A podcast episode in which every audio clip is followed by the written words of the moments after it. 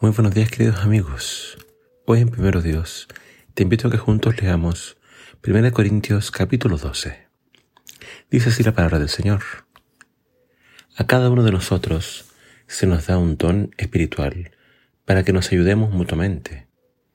A uno el Espíritu le da capacidad de dar consejos sabios. A otro el mismo Espíritu le da un mensaje de conocimiento especial. A otro el mismo Espíritu le da gran fe y a alguien más ese único espíritu le da el don de sanidad. A uno le da el poder para hacer milagros y a otro la capacidad de profetizar. A alguien más se le da la capacidad de discernir si un mensaje es del Espíritu de Dios o de otro espíritu. Todavía a otro se le da la capacidad de hablar en idiomas desconocidos, mientras que a otro se le da la capacidad de interpretar lo que se está diciendo. Es el mismo y único Espíritu quien distribuye todos esos dones. Solamente Él decide qué don cada uno debe tener.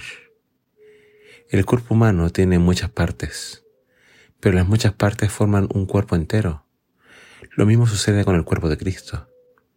Entre nosotros hay algunos que son judíos y otros que son gentiles. Algunos son esclavos y otros son libres pero todos fuimos bautizados en un solo cuerpo por un mismo espíritu, y todos compartimos el mismo espíritu. A continuación, hay algunas de las partes que Dios ha destinado para la iglesia. En primer lugar, los apóstoles.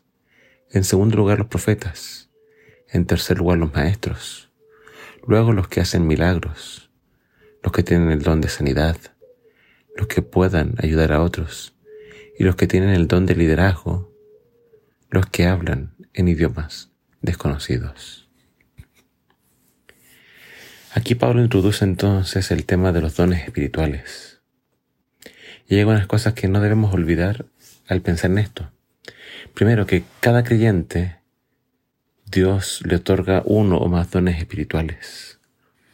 Nadie puede decir yo no tengo dones, porque claramente se nos enseña que todos recibimos por lo menos un don. Estos dones deben ser usados para el fortalecimiento de la Iglesia y para que sea usado en la proclamación del Evangelio. Es decir, algunos dones serán usados para ayudar en el crecimiento de los hermanos de la Iglesia. Otros dones serán usados para conquistar a otros corazones para Cristo. Sea cual sea el don que recibamos, todos debemos usarlos para la honra y gloria de Dios y para el crecimiento de la iglesia. El problema de la iglesia de Corinto es que los dones espirituales se estaban prestando para que ellos discutieran entre sí, para ver quién de ellos era el más importante, el más grande dentro de la iglesia. Para explicar mejor la función de los dones, Pablo los compara con un cuerpo humano y sus diferentes partes. En un cuerpo todo órgano y toda parte tiene su función y su importancia, sin importar cuál sea la tarea que realice. Así entonces en la iglesia todos somos importantes y necesarios. No podemos nunca decir no, no te necesito o esta persona no, no vale. Todos somos de un gran valor para que la iglesia avance y cumpla su misión. Debemos pedirle ayuda a Dios para que podamos usar nuestros dones con sabiduría, con amor y con humildad. Que el Señor te bendiga.